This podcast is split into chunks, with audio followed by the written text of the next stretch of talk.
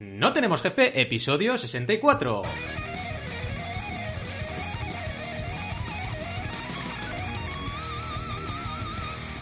Bienvenidas y bienvenidos a NTJ o No Tenemos Jefe, el podcast donde hablamos de emprender con valores o de cómo una chica se lesiona una pierna, lo que nos dé la gana. Podemos ir de lo más técnico a lo más banal. Si es que hablar de lesiones es banal. ¿Y quiénes hacemos este podcast con intro tan metalera? Pues Alberto González, Adrià Tarnida, Roberto Aresena y un servidor, Valentí Aconcia. Todos emprendedores que alguna vez nos hemos lisiado algo, no sé, digo yo. Lo que está claro es que no hemos ido a conciertos este año. En fin, empecemos con el tema de hoy, que es como ya lo habéis eh, comprobado, o quizás no, eh, hablar sobre recruiting, que tiene mucho que ver con lesiones, o sea, reclutamiento y lesiones están alineados uno con otro. Vamos a empezar con los palabras ya, ¿eh? Porque estamos un poco cansados ya. Recruiting, crowdfunding, marketing. Pero claro, aquí hay una cosa muy curiosa que quiero trasladaros. O sea, a ver, a ver, marketing es socialmente aceptado. Y dices mercadotecnia y quedas como un perro verde. Pero claro, en crowdfunding no. En crowdfunding dices crowdfunding no, tienes que decir financiación colectiva. Ah, cuidado. Y recruiting no, tienes que decir reclutamiento. ¿Por qué? O sea, digamos mercadotecnia y así todo estamos igual. Todo en castellano, mercadotecnia también. Venga, va, vamos a hablar de mercadotecnia en línea. Porque, claro, marketing online sería mercadotecnia en línea. Imaginaos esto, en LinkedIn, ¿eh? ¿eh? Consultor de mercadotecnia en línea. A ver a quién le pilla ese tío. A ver, a ver, esto lo vamos a ver hoy. Ya veréis, ya veréis. Mercadotecnia en línea, ¿eh? Exacto, exacto. Bueno, hace años. Voy a poner la música porque tengo. Esto, esto es que tiene que ser con música. Vamos. Eh, triste, triste, triste. ¿Dónde está? Triste, aquí, aquí, aquí. Ah. Hace años había una cosa que se llamaba Curriculum Vitae. Era un documento que se imprimía y todo donde uno ponía su mejor foto, su trayectoria profesional. Sí, como LinkedIn, pero en plan cavernícola. Pues bueno, la cosa es que uno enviaba sus currículums a veces por correo, eh, postal, ¿eh? Otras dejándolas en la empresa, en plan así, en el buzón, ahí peinado para atrás, ¿sabes? He salido de la universidad, jaja. Eh, a veces lo enviamos por mail cuando empezó a salir internet. Y la persona que reclutaba a esa gente tenía ahí tropecientos estas cosas de currículums y tenía que mirarlos uno por uno. Imaginaos lo que es esto, ¿eh? Qué, sufrimiento, ¿no? Qué duro. Pues esto era así. Pero claro, ahora ya no. Ahora ha llegado, pues, oye, mm, LinkedIn y otras cosas, y vamos a hablar de ello. Eh, una cosa, anécdota personal. ¿Sabéis que antes enviaban cartas de motivación? Yo enviaba cartas de motivación. Y fijaos cómo me curraba el tema, ¿eh? Era, ponía los párrafos y la primera letra de cada párrafo, si las unías, la ponía en rojito, en colores, formaba el nombre de la empresa. Oh, oh. Y funcionaba, ¿eh? Funcionaba. Me decían, oye, sí, sí, sí, sí, sí. Funcionaba. Me decían, oye, quiero, quiero girar tu carta. Y yo, mira qué bien. Por eso me has pillado. Luego, claro, venía la entrevista y ya se veía. lo hacía, lo hacía. Sí, sí. Eh, se iba todo al garete, pero bueno, yo lo intentaba, yo lo intentaba. No, yo tenía buena ratio con entrevistas, ¿eh? De hecho, hice pocas antes de que me ficharan en, Puli, en Pulimedia, no, Puli, Puli España, Puli España, Mediaset. En fin, era muy creativo yo.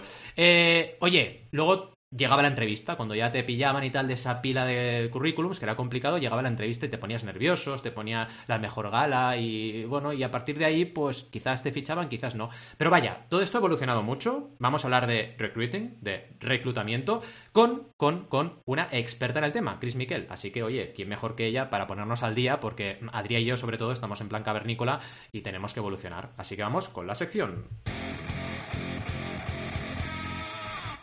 Bueno, ¿qué tal? Primero de todo, ¿cómo está mi querido cavernícola hermano? Eh, Adrián, ¿estás bien, cavernícola? Sí, somos la misma quinta del, Pleistoceno.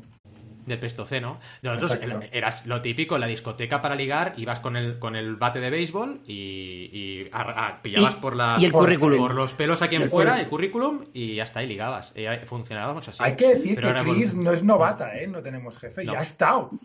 Es verdad, es verdad. es verdad. vino en el. Eh, no sé. La verdad que la foca me dice que sí. Oye, Chris, ¿conocías, ¿conocías a la foca cuando estuviste o es No, no estaba. Acabo de quedar en shock. ¿Qué es eso? Ah, pues sí, sí. Tenemos a Ruperta, es la foca de NTJ. Es la mascota oficial, el sponsor. Haremos, haremos merchandising ¿eh? con la Ruperta. Sí, sí, sí, sí. seguro, seguro. Robaremos eh, merchandising de Ruperta original de 123 y lo venderemos en ntj.com eh, barra Ruperta. Esa de una foca naranja, ¿no? Una foca de color de... Una foca naranja, claro, es verdad. Oye, igual la has petado ahora, ¿eh? que puede ser un Pokémon también. sí, cuidado Pokémon evoluciona a Focalón, sí. Cuidado con esto. ¿Por qué? Es que va a sonar súper friki, pero hay, una, hay un sistema de bases de datos que se llama MariaDB y el logotipo es una foca naranja. O sea, cuidado. Cuidado. Os dejo el enlace en el chat. Acabamos de copiar sin querer copiar. Cuidado con esto, ¿eh? Yo creo que el mundo está tan saturado de cosas que aunque no quieras copiar, copias. Mira lo que te digo. Bueno, es que en el mundo hacen falta focas. Eso está claro. También. Sí. También. Es que la gente no se enfoca, entonces hacen falta focas. Lo, que eh, estaba viendo es que el anterior episodio que estuvo Chris es el episodio 13. Lo veo ya como lejos. Ah. Eh. Que ese sí que, tenía, ese sí que tenía buena rima, ¿eh? 64 no, pero 13 sí que tiene buena rima. Y no la vamos a hacer. Porque nos meten un strike seguro. En fin, ya la haremos. Rima con aparece. También, también. Sí, sí, sí, sí, sí. Bueno, ya estáis vivos, ¿no? O sea, Rob y, Ale estáis vivos. En Zaragoza hace, no hace viento y tampoco hace frío, ¿verdad? Exacto, hace un buen tiempo. Hace, estoy en manga corta, ¿no ves? Estoy, estoy estupendo. Sí, sí. Y, y Rob en las Bahamas bien, ¿no? Ahí en el piso contiguo. Vengo de echar un polvo con Adrián ahora, así que. Sí, normal. Ya sabes. todo, todo bien. Venga, venga, venga, sutilezas. ¿Para qué? Venga. El romance está muerto. En fin, el romance. me pones la en la boca y yo no, no puedo. Y otras, cosas también. Se levanta y solo tiene las gafas puestas. Y claro, tú te, no, te puede, te puede. No puedo, no puedo más. Te vas a desayunar y va con el delantal y por detrás no te lleva nada. Y claro, tú. Bueno, ya, sabéis que yo este podcast lo de aquí para abajo desnudo. Ah, hombre, claro. Libre. Por supuesto. Libre. Libre. El otro día había un meme de había cuatro tíos trajeados pero en calzoncillos y ponían cuando vuelves a trabajar después de la pandemia, ¿sabes? Todos eh, sin pantalón, evidentemente. Porque no, estamos todos sin pantalón. En fin, en fin, oye. Bueno, Chris, pon orden, por favor, porque eres la única persona sensata de aquí. Eh, ¿Cómo estás? Lo primero de todo. Yo muy bien? muy bien, encantada de estar aquí otra vez. La otra vez me lo pasé súper bien y, hoy vengo con las mismas ganas. Qué, bueno, qué bueno. Pues venga, Rob, empieza. da, inicio a esta entrevista, va. Em, hay que decir que Rob conoce bien a eh, Chris, entonces la confianza da un poco de asco a veces. Pero venga, venga, dispara, dispara. Yo vengo con miedo, porque claro, Roberto tiene ahí una posición privilegiada, ¿no? De, saber ir a donde duele. Claro. Es que el tío le gusta tener ventaja siempre. Oh. Siempre. Me empodera. Em, nada, eh, Gracias por venir, Chris, sobre todo, gracias por pasarte por aquí y dejarnos tu tiempo, eh, que es muy valioso, nosotros lo respetamos mucho. Y, para empezar, sobre todo, comienza diciéndonos quién es Chris Miquel. Em, Chris Miquel es mercadotécnica en línea, que me ha, encantado. me lo voy a poner en LinkedIn. Eh, en Manfred. Manfred es pues, una empresa de, recruiting muy especializada en el mundo técnico. Eh, y aparte de eso, pues unas cuantas cosas más. Soy estudiante a la vez, eh, estoy en Status 3M, que es la, asociación de emprendimiento de, la Carlos III. Y, básicamente, pero vamos, lo, que ocupa todo mi día eh, es Manfred, que, bueno, ahí estamos. por, por, hacer un pequeño resumen, por si alguien no se orienta en esto del mundo del recruiting, básicamente nos vienen empresas eh, que buscan perfiles eh, relacionados con el mundo técnico y nosotros pues hacemos un estudio un poco de, lo que necesitan, de cómo lo vemos, de la relación con el mercado, ¿no? Al final, como tenemos esa experiencia y esa base de datos de mm, a nivel salarial, a nivel expectativas, a nivel tal, pues decimos, oye, mira, esto en el mercado lo vas a tener muy jodido para encontrarlo o eh, vas mejor, si añades esto, vas mucho mejor. Entonces damos esa orientación y luego pues eh, tratamos de cubrir esa posición. Eh, y bueno, y aparte de eso, pues tenemos eh, el canal de Telegram, que es como mi hijo, porque es de lo que me encargo yo diariamente. Y, y pues eso hacemos. somos poquitos, somos 13, pero, pero creciendo. Qué Manfred Daily, ¿no? En el canal de Telegram. Mm, muy bueno.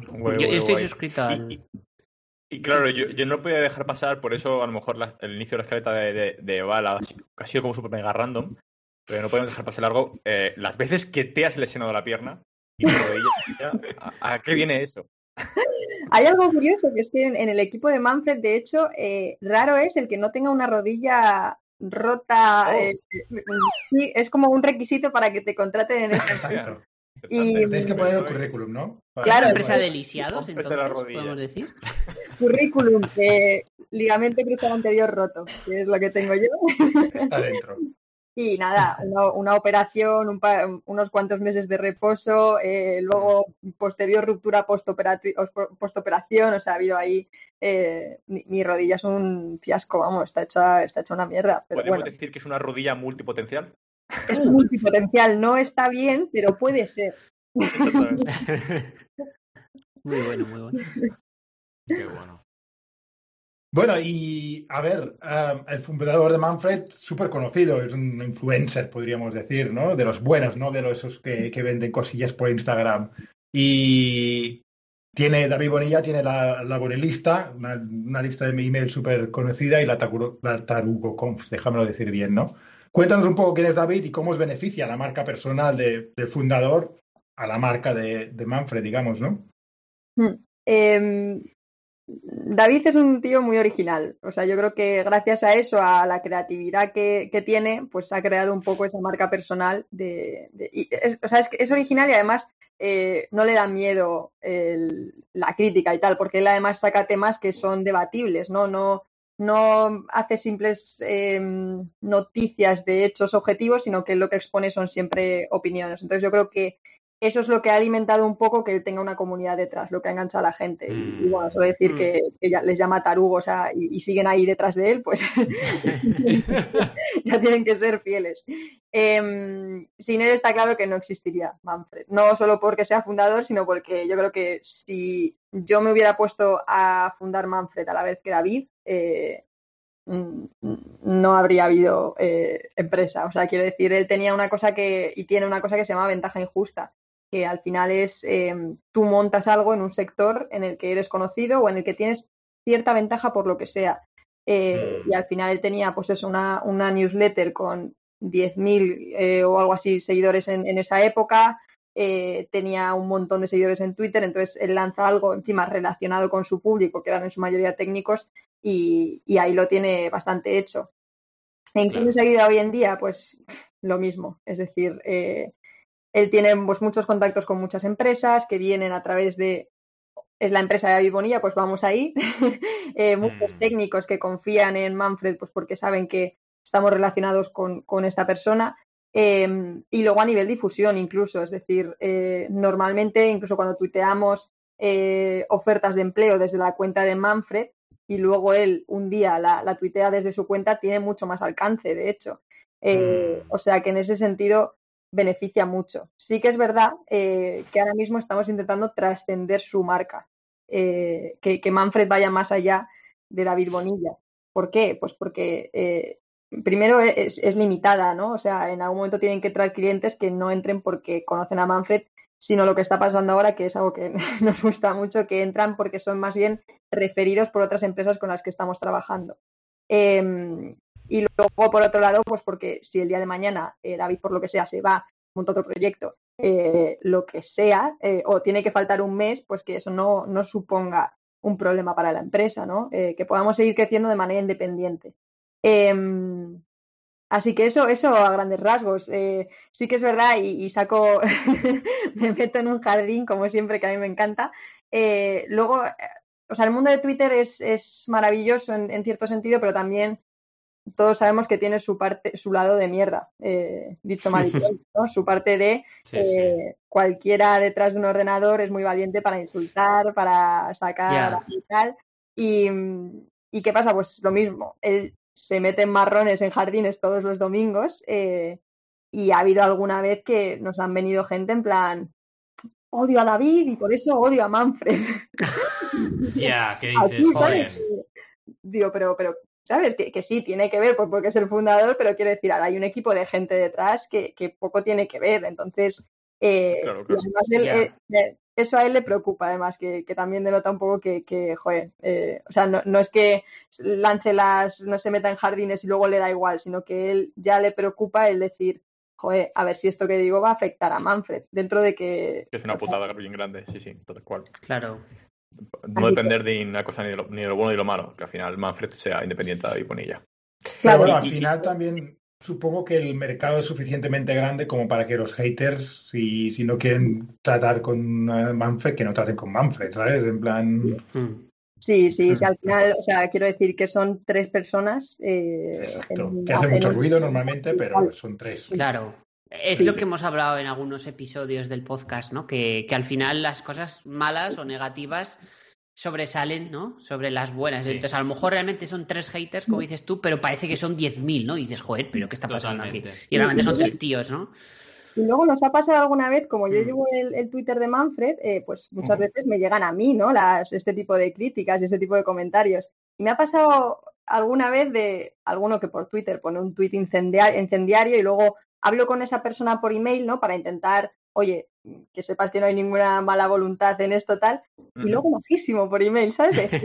¿por qué ¿eh? Eh, incendias y tal? Y luego eh, en privado es majísimo y, lo entiendes perfectamente.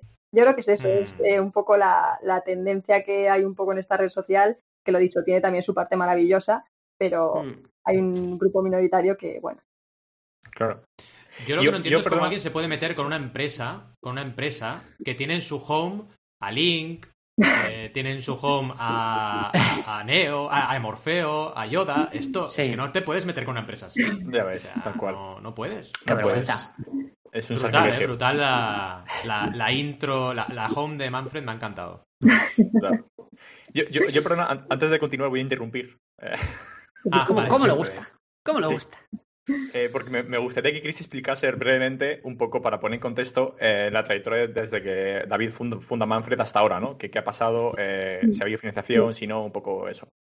Sí, ha sido bastante movido. David empezó dándose cuenta de que la gente le estaba dispuesta a pagarle porque él difundiese ofertas de empleo. como tenía mm. esta bonilista y tenía esta comunidad en Twitter, pues dijo, joe, ¿por qué en vez de quitar plata otros patrocinios que ya tengo en, estos canales de comunicación porque no creo uno aparte. Eh, y él siempre cuenta una anécdota que es eh, que se estaba planteando WhatsApp y tal porque un amigo suyo le dijo, tú, tengo un primo que está vendiendo, no me acuerdo qué eran, imagínate, zapatillas por WhatsApp y se está forrando. Entonces, eh, a él se le ocurrió esa idea de, pues no WhatsApp, porque es verdad que WhatsApp, la privacidad, pues ves quién está dentro y, y por tanto ves quién está interesado en recibir ofertas de empleo, ¿no? Imagínate que tú estás en una empresa y ves que tu empleado eh, está ahí mirando ofertas de empleo diariamente, pues... Eh, Exacto. Claro, entonces Telegram lo que tenía era esa parte de privacidad y montó Manfred Daily, eh, el canal este de Telegram, más que eso, como un side project.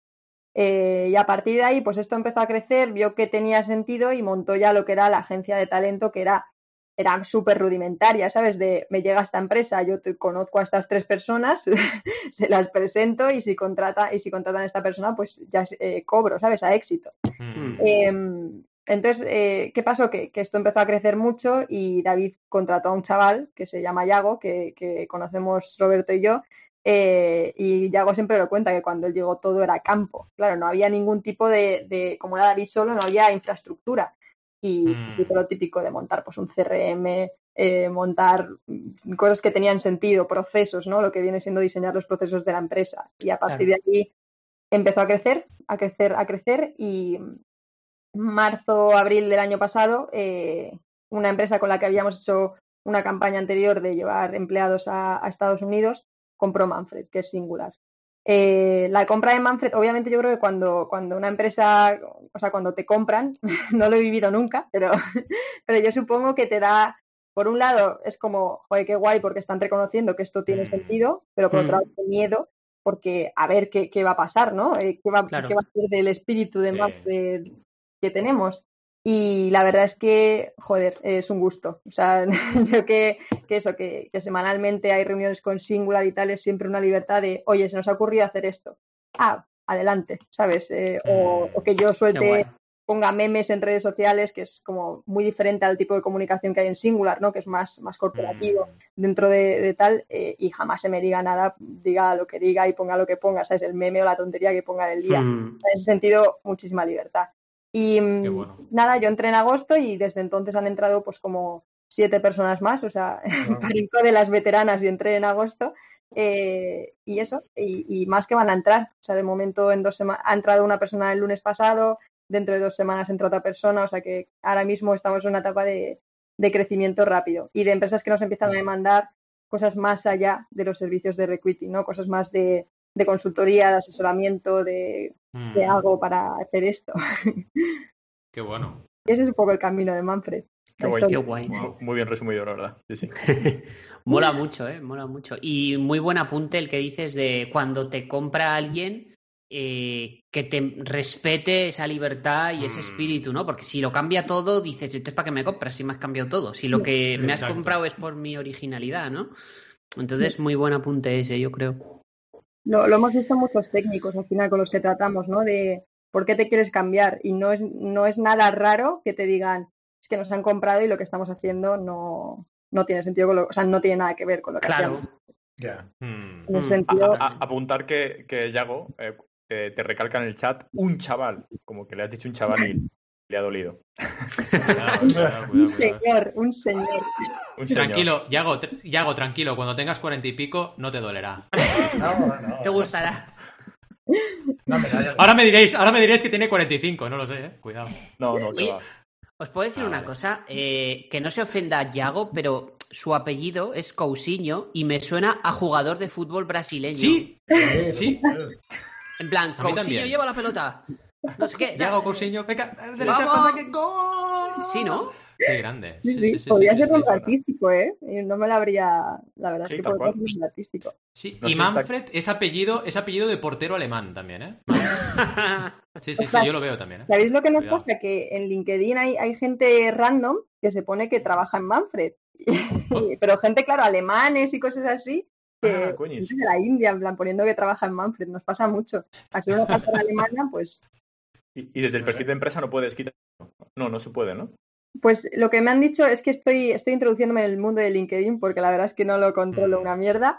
Eh, me han dicho que tienes que reportar a esa gente, que no tienes otra manera eh, de hacerlo. Lo que pasa es que yo que no tengo premium ni nada en LinkedIn, como que solo me deja reportar a una persona al día. Ah. por uno. Bueno, Hostia, pues, es, es muy satisfactorio reportar a la Sí, sí. gente, o sea que no creo que haya Sí, sí, problema. Todos los días tu ratito de reportar. Exacto, venga. Me tomo un café y reporto, va. Exacto. exacto. Y, si, y puedes hacerlo además fumándote un piti, aún será Ay, más ay, satisfactorio el El reporte, momento ¿no? del día. En Madre fin, mía. bueno, seguimos con la entrevista, ¿vale? Sí. Di- hechas ya las, eh, hechas las presentaciones, eh, ahora ya vamos a meternos un poco más en el tema de recruiting, ¿vale? Eh, cuéntanos desde tu experiencia qué tipo de perfiles están ahora mismo más demandados, eh, bueno, cómo, cómo estáis lidiando con todo esto, ¿no? Porque claro, cada seis meses cambia la tecnología y supongo que eso también fluctuará en, en el mercado. Sí, em, hay una frase que me dijo Yago ayer, valga, valga la, la redundancia otra vez. eh, me dijo, hay de todo en la Villa del Señor y tiene toda razón. O sea, al final es que es, es tan amplio que, Dios Claro. mío. Em, y sí que es verdad que hay que tener en cuenta que lo que más nos llega a nosotros es lo que más falta, o sea, lo- de lo que menos hay, ¿no? Lo que más intentan buscar las empresas y no encuentran. Entonces, en general, los, los perfiles que más hay siguen siendo los mismos, siguen siendo Java, sigue siendo eh, Node, sigue siendo lo típico de siempre. Eh. Pero lo que ahora mismo, o sea, por ejemplo, a nivel front, eh, React es lo que está ahora mismo más, más demandado y probablemente mejor pagado. Eh, y ya React Native, pues eh, te mueres, porque el mundo de mobile es una jungla ahora mismo. O sea, es, es la jungla. Eh, siempre lo intento decir a, a las empresas con las que trabajamos. o sea, los, los sueldos están disparados, especialmente en Barcelona y en sitios así, está disparado. Em, y luego React por encima de Vue y Vue probablemente por encima de, de Angular, que está quedándose un poquito más descolgado, aunque hay bastante persona que, que hace Angular. Em, parte de Java lo que decía, o sea, perdón, parte de backend lo que decía, Java sigue siendo lo, lo predominante, ¿no? Lo que suelen enseñar a, a- a los programadores desde que salen, pero, pero vamos, eh, no de .NET PHP es de lo que más hay, más oferta de o sea, Claro. programadores hay. Em, pero lo dicho, al final los que mejor se pagan es probablemente los que más difíciles sean de, encontrar. Pues eh, Go, que hay mucho en Estados Unidos, pero, pero menos en España, Elixir, eh, Ruby. Ruby está también disparado ahora mismo a nivel salarial y muy difícil de encontrar. eh, muy, muy chungo. Eh, DevOps, que es ese animal mitológico que nadie sabe lo que es exactamente, pero lo quiere, eh, también eh, está bastante demandado por las empresas. Y, y Product Managers, que es pues otra cosa que, que en España no estábamos tan acostumbrados, ¿no? El ratio de, de Product Managers en, en empresa es mucho más bajo que, que en otros países, en Mm. Estados Unidos, por ejemplo, y, y nos estamos haciendo a ello ahora mismo, está, está creciendo y eso está, está guay. Eh, y ya lo, lo, lo penúltimo que digo, lo tengo todo aquí apuntado, eh, Engineering Managers. Eh, más que nada es, otro tema un poco como los product managers, ¿no? No hay, no hay, no hay casi product managers puros que lo hayan sido desde el principio, no hay casi engineering managers que lo hayan sido. Eh, o sea, es verdad que, es un puesto que necesita de, cierta experiencia, pero al final, como no hay muchos, pues los salarios también se disparan. Y, mm. bueno, pues son gente que ha hecho tareas de engineering managers y que ahora se reconvierten. Em, y de lo que hay muchas ofertas, y esto no es coña, es de, o sea, hay muchas ofertas de mierda para full stacks. O sea, es un sector que está absolutamente castigado. O sea, no sabéis la de... Porque claro, yo para Manfred Daily miro un montón de ofertas al día de, empleo, miro un huevo. Y hay un montón de eh, full stack que te haga React con Ruby, eh, que, te haga también la parte, la parte de infraestructura, que esté en, no sé, en Benalmádena presencial. Ya. Madre mía. 18 vale, voy. Pero, ¿qué pretendes? Bájame el salario más todavía, venga. Sí, sí, sí. Castiga el puesto más. Y, de verdad que hay un huevo de esos, ¿eh? De, eh, sobre todo en, a nivel provincial, de ofertas para full stacks que son, son terribles. Entiendo que estas ofertas de mierda las descartas. sí, sí, sí. sí. Intentamos, eh, a ver, obviamente encontrar ofertas, os cuento un poco cómo hago lo de Manfred Daily. Siempre hay, una vez al día, siempre hay al menos una oferta de, una provincia, por intentar fomentarlo, ¿no? Que haya ofertas en mm. provincias. Eh, intento que siempre sean de calidad. Sí que es verdad que es mucho más jodido encontrar una oferta de calidad en provincia eh, que encontrar ofertas en remoto de calidad, que es mucho más sencillo. Entonces sí que pues pasa que a veces es, o sea, es dado lo que más tiempo he hecho, ¿no? De tirarme una hora buscando una oferta de empleo. Eh, pero sí, sí que intento cuidar bastante, lo dicho, que sean ofertas decentes y que tengan mínimo sentido. Que no sea una lista de tecnologías que dices que no lo vas a encontrar y nadie va a cumplir con esto, que, que, pretendes encontrar aquí a Superman, ¿sabes? pero sí, eso es lo que, lo que yo creo que más vemos ahora mismo. Sí, y, perdona, ¿eh? un apunte sobre lo que acabo de decir. ¿Tienes como uh, un tema, Manfred, como una lista de criterios, Chris, o eh, como para determinar qué, ofertas de calidad y qué no? ¿Para Manfred Daily o Manfred en general? Manfred Daily, sobre todo, que es lo que más eh, entiendo que todos los días te toca buscar una oferta, ¿no? Para que tú digas, oye, esto sé que sin hablar con nadie más, eh, cumple lo que dentro de la compañía consideramos que es calidad, ¿no? Sí, como un filtro, ¿no? Eso es. ¿Sabéis cómo se llama la lista de criterios de Chris? La lista de cristerios. ¡Uh! Se ha dolido, ¿eh? ya está, podéis seguir. Picado, picado. A ver, para Manfred Daily, o sea, tiene más ciencia, entre comillas, de lo que parece. Eh, intentamos que haya variedad, por ejemplo, pues eso, una oferta de provincia, al menos dos de remoto, eh, y el resto ya pueden ser eh, remoto o ciudad grande. Em, por ejemplo, un criterio muy, muy simple si no está abierto a remoto, el rango salarial debería de ser algo superior a lo normal si esa oferta estuviera abierta a remoto, eh, obviamente. Em, que la información que haya escrita en la oferta, joder, que, no sea oferta de product manager eh, y ya está, ¿sabes? Que te explique lo que vas a hacer, los requisitos, los tests que te vas a llevar, eh, el reto técnico, qué es la empresa. ¿sabes? Es decir, que, la redacción de la, oferta, de la oferta vaya más allá de 50 palabras, que, tenga chicha y que se nota que, se haya cuidado. Em, que la empresa, por ejemplo, hay algunas que, igual, por ejemplo, me, pasó con Satoshi's Games, antes de trabajar con ellos, eh, publiqué alguna oferta suya en Telegram eh, y nos pasaba que el, proyecto era muy chulo, eh, era muy guay. Entonces, eso de quizá, vale, el rango salarial quizá no es tan buena como esta otra oferta que es muy similar, pero tiene un reto que es muy chulo, un reto técnico muy guay. Em, mm. Yo creo que eso es un poco todo, que tenga sentido, que tenga información la oferta y que el proyecto sea chulo también suma, ¿no? Eh, proyectos también con, impacto social y tal, que, también suele ser muy guays, pues también intentamos meter. Mm, qué bueno. Yo quería añadir una pregunta antes de ya pasar a, la siguiente pregunta, ¿vale? Quería añadir una cosa que tengo curiosidad, que es con respecto al tema de full stack, que comentabas que hay mucha demanda, o sea, mucha demanda, no, perdón, mucha oferta. Eh, que suele ser de mierda.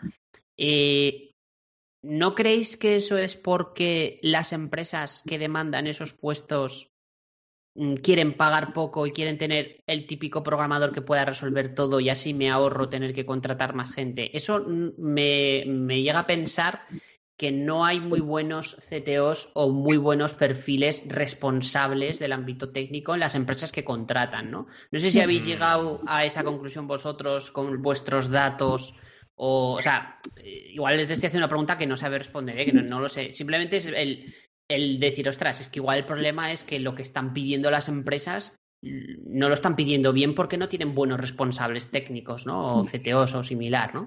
Entonces, no sé si se puede resolver eso, ¿no? Yo creo que hay dos casos y los dos los has mencionado, ¿no? Es uno, eh, la empresa con poco presupuesto, que dice no me puedo permitir a dos programadores, necesito uno que, lo haga todo. y, es listo, y más en proyectos que yo creo que, pues eso, estás lanzándolo y necesitas un poco a alguien que, te construya la parte técnica, pero que a largo plazo vas a tener que contratar a más gente, ¿no? Eh, no puedes, eh, una persona no puede llevar todo a largo plazo.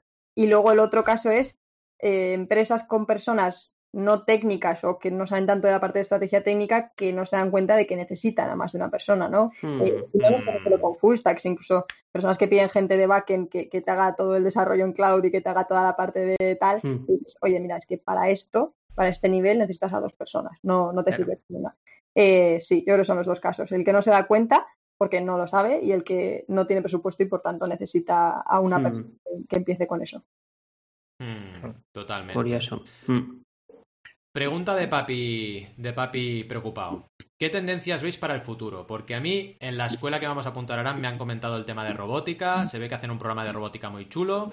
Pero seguro que tú tienes ahí primeras impresiones del mercado y me puedes orientar un poco, porque para mí Juarán, pues bueno, claro, tiene tres años, ¿no? Pero, ¿qué tendencias se apuntan en los próximos años. Porque harán, piensa que harán, aquí todo, yo soy autónomo, o sea que le pondré a trabajar cuando tenga cuatro y medio, más o menos. Pues quiero saber aquí, que, traiga pasta. Ponlo en facturación, ya verás qué guay. Sí, sí, sí.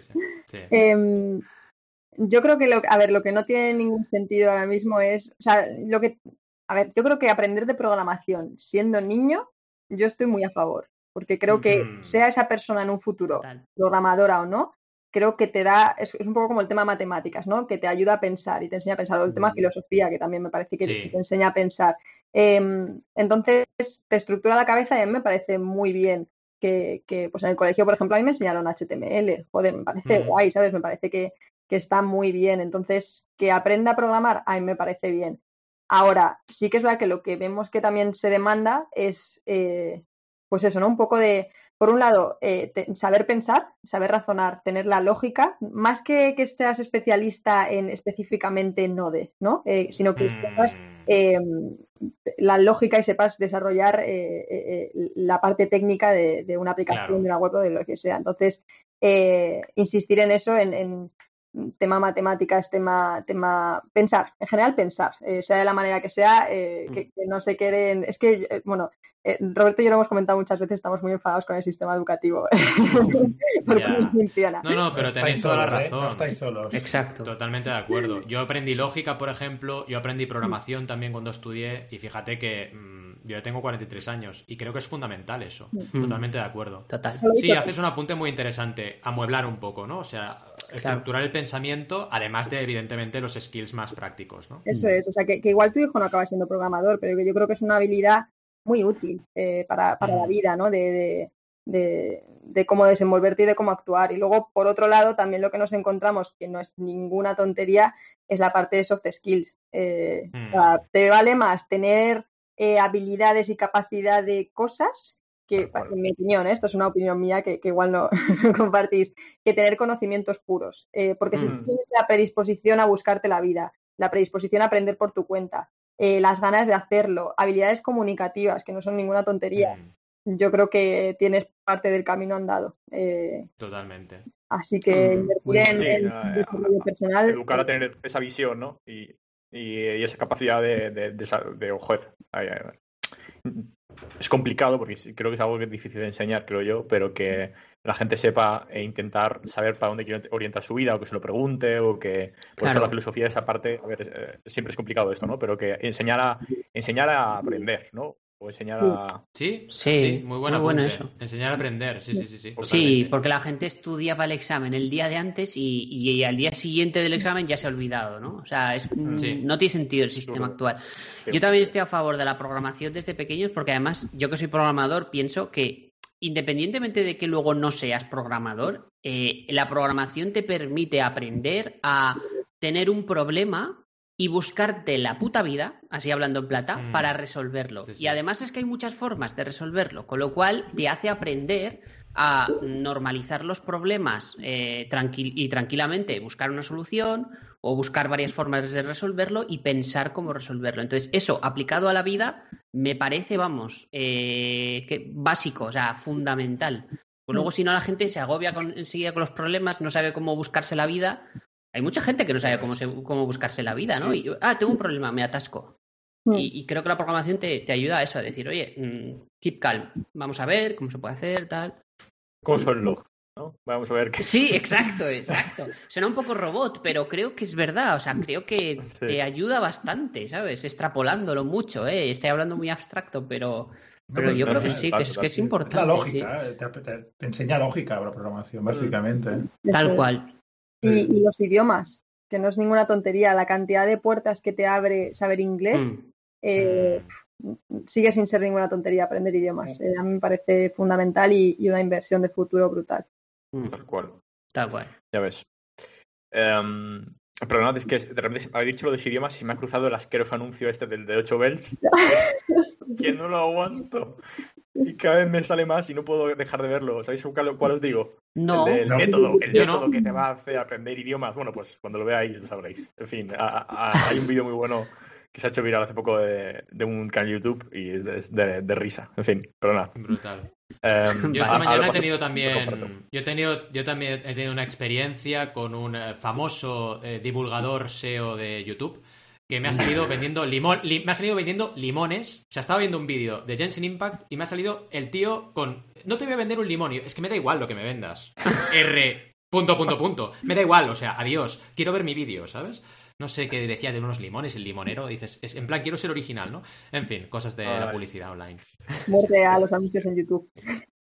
La mercadotecnia es lo que tiene. La mercadotecnia, en línea es lo que tiene. Está, está en capa caída.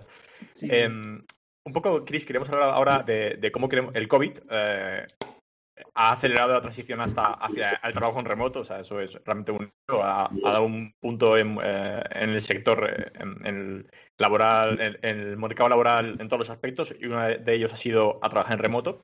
¿Y cuáles son las eh, predicciones o vuestras predicciones en este aspecto una vez estamos estemos en la nueva normalidad? Si las tenéis, si existen, ¿qué queréis un poco que va a pasar? Em, hacer predicciones es, es complicado, pero em, si el, si el sector de la programación ya estaba más acostumbrado al teletrabajo que, cualquier otro mm. sector quizás, ahora es casi exigencia. O sea, nos encontramos. Eh, voy a sacar los datos que los tengo por aquí apuntados. Oh, oh cuidado, eh, cuidado. Viene preparada, viene preparada. Es que vi la pregunta y dije, mm, eh, de, nuestras, de nuestra base de datos, eh, por haceros una, estadística rápida, eh, y esto hay datos que serán de antes del COVID, claro, que serán de mucho antes. El 80% de la base de datos eh, está abierta a trabajos en remoto. Eh, y lo dicho, esta, esta estadística puede haber crecido por, por, el tema del COVID. Pero es que como el 40% más o menos exige remoto. O sea, no, no, es mm. ninguna tontería. Y lo dicho, que estos datos antes de COVID. Em, es que ahora mismo o sea, hay cantidad de empresas que nos vienen a, cubrir puestos que les decimos, si no lo abres a remoto, eh, olvídate, olvídate. El mercado contra el que compites ya no es el de, el de Málaga, el de ni siquiera el de Madrid, ahora compites mm. contra España. Entonces, España, y ahora hablaremos la siguiente pregunta, porque tampoco. Exacto. Eh, pero, pero mm, va a cambiar absolutamente, estoy, estoy convencida. Bueno, eh, creo, que, va a cambiar, eh, pues por lo dicho, ¿no? Porque además ahora muchas empresas se están dando cuenta de que se puede trabajar en remoto. Muchas empresas que quizá no te lo habían mm. planteado porque eran eh, mastodontes o porque simplemente no veían la posibilidad. Manfred eh, no era, o sea, eh, se estaba planteando hacerse remoto y se hizo remoto con la pandemia, 100%. O sea, ahora mismo tenemos gente en Valladolid, en Sevilla, en Coruña, en Vigo, en Madrid. O sea, ahora mismo no vamos a volver a ser presenciales. Em, y, creo que ha habido una transición así en cantidad de empresas, sobre todo startups, pero ya 100% remoto. Claro, aquí, aquí Chris, eh, una cosa que, por supuesto, ¿no? Todas en remoto, casi que tú mismo, algunos se lo decís, que se lo exigís, pero Hay una, creo que hay dos puntos. Uno es que, por supuesto, es en remoto y el otro es si esa empresa es capaz de adaptarse a tener gente en remoto y, cuidar a los empleados para que haya una cultura y una organización estable en, el, en remoto. Es toda una ciencia, o sea, no es fácil, no es nada fácil. Mi, duda era un poco si eh, tenéis alguna forma, eh, puede ser que no, eh, pero de, saber si realmente esa empresa coge algún feedback interno de que en remoto, su remoto o su forma de organizarse está funcionando bien o es un caos o el empleado incluso está mal, porque como al final vosotros cuidáis mucho más la parte del, mm. del empleado que del, del empleador, un poco... sí. Bueno, te has entendido, sí. Sí, sí, sí te entiendo. es verdad que comparado con otros recruiters, nosotros tenemos una relación en general con el candidato que otros recruiters no suelen tener, es decir, de cercanía, ¿no? De, tal. Em, hay dos cosas. Primero, por, el tema de esta ventaja injusta ¿no? y de ser reconocidos en el mercado, muchas veces conocemos a gente dentro de las empresas con las que trabajamos, entonces eh, recibimos opiniones antes, después, durante, nos dicen qué está pasando en esa empresa y, y, nos ha pasado también después ¿no? de trabajar con una empresa y tiempo después que nos digan, oye, esto no, pues para nosotros eh, que no hay nada peor que, que, una empresa nos mienta con respecto a cómo se trata a los empleados, porque te estaríamos vendiendo humo, ¿sabes? Te estaríamos mandando a un sitio a, nuestro candidato que, que, no va a estar a gusto y que sabemos que no va a estar a gusto. Entonces, para nosotros esa empresa está tachada. Eh, y luego con respecto al candidato, normalmente, o sea, el día que se incorpora, hablamos con él. Una semana más tarde, hablamos con él. Eh, dos meses, seis meses, un año más tarde, hablamos con él para saber que todo está bien. O sea, es, es como una forma de hacer las cosas un poco random para el sector en el que estamos, pero lo que dices, ¿no? Es que es la manera que tenemos de identificar que algo no está bien en una empresa y por tanto es que nos mm. jugamos la reputación eh, mandando a gente a empresas de mierda, básicamente. Em, y luego ahora, no es evolucionario, ¿no? Pero estamos empezando a, mandar el tema del NPS. Eh, lo mismo, ya no, ya no para saber la experiencia en la empresa, sino para saber la experiencia en el proceso de selección con la empresa y nos encontramos sorpresas de tanto buenas, ¿no? De decir, joder, esta empresa es que se ha llevado unas notazas y unas opiniones tremendamente buenas y otras que nos llevamos malas sorpresas, pues, pues puede pasar. Pero es que ese es el punto para corregir, ¿no? Y para decir, oye, pues no. Eh, y, o sea, parece un poco así que lo diga, pero es que no, yo creo que muchas empresas no se plantean eh, poner tanto foco en la calidad y tener, por ejemplo, la posibilidad de perder negocio con tal de no sacrificar eso. Eh, mm. el tema de, ya de buenas prácticas en remoto, eh, básicamente, o sea, no es fácil, no es fácil. Y de hecho, yo creo personalmente, igual es porque es lo que yo prefiero y, lo que se demanda, ¿no? Que, o sea, lo que yo demando, que se va a demandar de remoto, pero también creo que las personas muchas veces tienen esa necesidad de, de juntarse, eh, aunque sea un día por semana o cuando te apetezca que tengas la posibilidad de, ir a un sitio. Nosotros aquí en Madrid lo, la tenemos, eh, tenemos una oficina y, vamos de vez en cuando, cuando lo he dicho, cuando te apetece. Y si no hay oficina, ¿sabes? Si es eh, directamente no hay una oficina, que se hagan encuentros trimestralmente, dos veces al año, una vez al año, pero al menos que en algún momento se ponga cara al equipo y se haga algo de team building humanicemos, ¿no? Fuera de la parte digital, porque es que al final.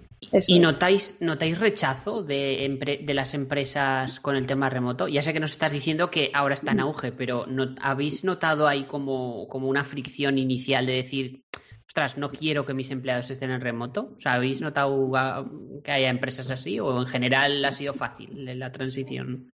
En general es fácil porque yo creo que se dan cuenta. Quiero decir, cuando estamos buscando y cuando ellas mismas están buscando durante un tiempo y de repente lo abren al remoto, se dan cuenta de que es mucho más fácil encontrar, dicen, oye, pero sí, mm. obviamente hay, hay empresas que no lo abren directamente y no pasa nada, ¿eh? Oye, estás en tu derecho de tener una, una empresa que igual es remoto ahora, eso sí, todas son remoto ahora con el tema COVID, claro. que, que, en su día quieras volver a remoto, pues, o sea, quieras volver a presencial, oye, es tu decisión y no pasa nada, te va a costar más encontrar a la gente. Eso sí, probablemente tengas que pagar más, pero si es lo que prefieres, pues oye, mm, allá tú. Mm, hablando otra vez un poco de lo que comentamos al principio, de la ventaja, como decías tú, injusta de eh, David y de Bonilla y tal, eh, también una cosa que a lo mejor puede ser, corrígeme si os pasa o no, puede ser que eh, como sois tan transparentes, contáis un poco vuestra visión de todo, cómo lo veis. Eh, ponéis, como digo siempre, el empleado por delante y tal, eh, puede ser que os lleguen ya empresas de cierta manera filtradas por esa marca, que, que, ya no, mm. no te va una empresa totalmente súper en contra, ¿no? O súper gilipollas, sino que ya sabe a dónde va y con quién va a hablar. Entonces. A ver, eh, sí que nos estamos, o sea, ahora cada vez, lo que comentaba antes, cada vez nos llegan más empresas que no conocemos, que nos llegan de manera random, ¿no? La mayoría, o sea, siempre preguntamos, oye, ¿cómo os llega a nosotros? Y suele ser eso, una recomendación de, me han recomendado desde aquí. Em, hay de todo. Quiero decir, la mayoría de empresas que nos llegan son empresas pequeñas y por tanto suelen ser startups y suelen estar abiertas a, ser más innovadoras en este sentido, ¿no? Pero también nos llegan típicas consultoras eh, antiquísimas, ¿no? Antiquísimas no porque tengan muchos años, sino porque la manera de hacer las cosas sean, sean muy... Del Pleistoceno, sí, sí. O nos llegan empresas grandes. También trabajamos con empresas grandes que, pues, por ejemplo, ya no solo el tema del remoto, sino el tema de, porque nosotros ponemos públicos siempre los salarios tema de publicar mm. salarios en una empresa grande mm. Suele calar nada bien. No, todas, ¿eh? Pero, Ay, la transparencia. ¿Cómo cuesta la transparencia? Que sí cuesta, que sí cuesta. Oye, ya que hablamos de salarios, y era la siguiente pregunta, que bien hilvanado, me lo has dejado, me lo has dejado en bandeja. ¡Hombre! Bandeja, de plata. Oh. bandeja de plata. Yo vivo en Inglaterra y estoy muy involucrado con una startup aquí en Inglaterra y los sueldos son de otro mundo totalmente, ¿vale? Y con los de España Ah, te cuento que estábamos buscando un CTO y estamos hablando con una empresa que está basada en Dublín, que todavía lo tienen peor porque está Facebook, está LinkedIn, mm. están todos ahí en Dublín. Y nos decían, si quieres un buen CTO para tu startup, cuenta de 120 a 160 mil euros. Mm. dices, ostras, yo cuando veo las ofertas de, de, empleo en España, es, es, que es otra, otra liga mm. totalmente. Y es lo que hay. Tampoco, tampoco te, te pido que como pero lo que te quería preguntar es qué herramientas tiene un candidato para que el sueldo puede ser más acorde con, una, con el benchmark europeo, ¿no? no sé, ¿qué te parece? Em, mira, eh, tengo aquí un artículo preparado casualmente. Ah, qué casualidad. Eh, que, no, es que me lo encontré ayer, esto sí que no es coña, que no es que lo haya buscado a apuesta, sino que cuando, cuando vi que íbamos a hablar de este tema, me lo encontré y dije, joder, es que viene al pelo. Em, los salarios del sector TIC deberían subir hasta 30.000 euros al año para acercarse a la media europea, eh, que es una burrada, claro. Estamos muy por debajo a nivel salarial en Europa y, y esto, lo que comentaba antes, ¿no? Ya no compites contra las empresas de, tu zona, sino que compites, o sea, empieza a haber competencia global de tú tienes una persona que está aquí trabajando en remoto en España, que sabe manejarse perfectamente en inglés y que le ofrecen un sueldo que es el doble o, bueno, 30.000 euros más de media eh, en, Reino Unido, en, en Países Bajos, en donde sea, y que encima tienes, porque lo que nos da la Unión Europea un poco en ese sentido es que no tienes que encima sacarte una visa para trabajar, sino que puedes trabajar eso para una empresa de Países Bajos perfectamente em, sin, sin, sin incluso la mayoría de empresas es que les sale rentable coger a un, a un programador español y, y pagarles el visado. Yo fui lo primero que les dije, nos vamos a reclutar a España para es que sale rentable, sale rentable porque vas a conseguirlo barato para ti eh, como empresa europea y, caro para él que va a decir, joder, voy a cobrar mucho más que aquí en España. ¿Cuál es la movida de esto? Eh, que en España no estamos preparados, o sea, hay muchas empresas que no están preparadas para pagar esos salarios porque el coste de vida no es, o sea, quiero decir, no, se puede equiparar las condiciones de vida aquí que, que, en Reino Unido, ¿no? No está todo mm. nivelado, entonces sería eh, no controlo tampoco muchísimo de macroeconomía, pero sería una catástrofe. siempre ha ocurrido eso, siempre ha ocurrido. ¿O no conocéis el típico que con un salario de Europa se ha ido a Latinoamérica y, es, vamos, es, es, clase media alta o clase ah, alta? sí, es Dios, exacto. y, tendemos a esto y es lo que tiene la globalización, ¿no? El, poder hacer esto y el tema del remoto y el tema de tal te da la posibilidad de mañana, muchas empresas te lo permiten, me voy a vivir a, mm. no sé, a cualquier isla paradisíaca desde la que trabajar, que me va a salir mucho más barato vivir y encima estoy cobrando por encima de tal. Em, ¿Quiénes son los damnificados aquí? Pues las empresas pequeñas de provincia que no pueden mm. ni de coña eh, ajustarse a sus salarios. Eh, eso es una, movida. Y, en Manfred, esta parte de internalización, eh, no se lo he dicho bien, no voy a repetir la palabra. dilo, dilo, dilo, otra vez, Internacionalización. ¡Ole! A la primera. Bien, bien, bien. Este es mi chico. Em, Qué bilingüe. Em, la, la, queréis. la queréis trabajar, eh, eh, que queréis trabajar con empresas europeas para captar talento en España. ¿Tenéis planteado eso? Bueno, es un potencial, bueno, no sé si puede ser sí o no, pero suena bastante bien, ¿no? Por lo que estamos comentando. De momento, campañas al extranjero que yo sepa que se han hecho, se han hecho la de, pues lo que comentaba antes, ¿no? hicimos una campaña de Singular para llevarnos gente a Estados Unidos, de España allí, pero no era remoto, era llevarte gente allí y sí que hace poco teníamos uno para, para llevarnos a, también a gente a Singapur. Em, mm. lo que sí que estamos trabajando sobre todo es eh, empresas europeas que dicen, coño, qué barato me sale montar un hub tecnológico en España. ¡Vamos, vaya! Voy a contratar a 200 personas en España, eh, que, total, calderilla para una, un gigante europeo que, que, mm. montarlo en cualquier otro sitio le va a ser una pasta. Entonces, eso sí que nos lo estamos encontrando y sí que lo estamos trabajando. El otro, yo creo que estamos ahora mismo en un momento de tanto crecimiento y, de, al final de sobrecarga de trabajo que es como necesitamos encontrar esa estabilidad primero con el mercado que tenemos y luego ya expandir. Pero ahora mismo que, nos está llegando sobre todo esto, las nuevas vías de negocio de nos vienen empresas a, oye, tengo que montar esto, lo dejo en tus manos, que ya de por sí es tela de curro, que, es, una vía que en el futuro yo creo que, sí que surgirá si seguimos con este ritmo. Pero de momento ya sería tú más. ya ves.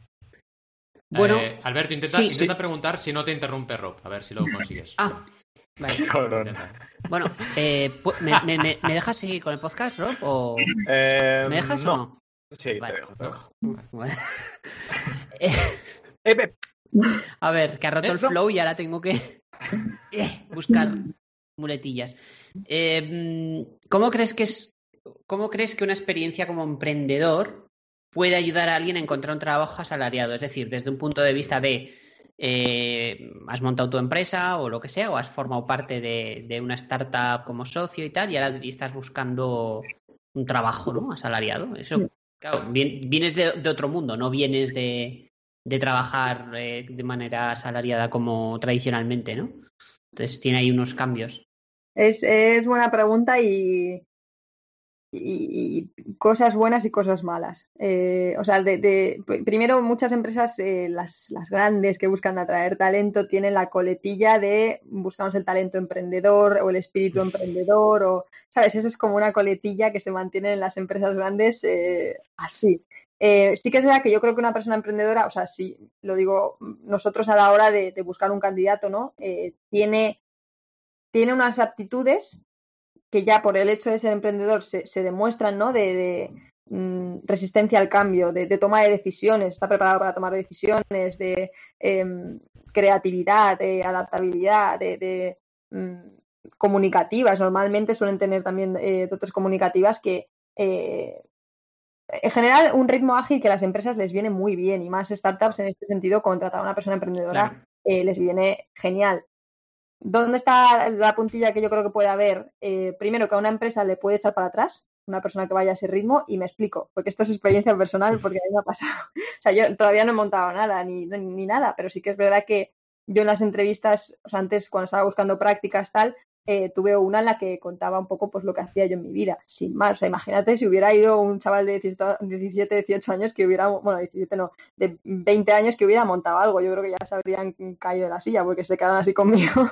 y lo que me dijo la chica era, me dijo, mira, con total sinceridad, dice, creo que esto se te va a quedar pequeño. Creo que no vas a estar bien aquí porque se te va a quedar pequeño. Entonces yo creo que hay esa reticencia también a mm. decir, joder, creo que esto igual se le queda pequeño si ya está montando una empresa.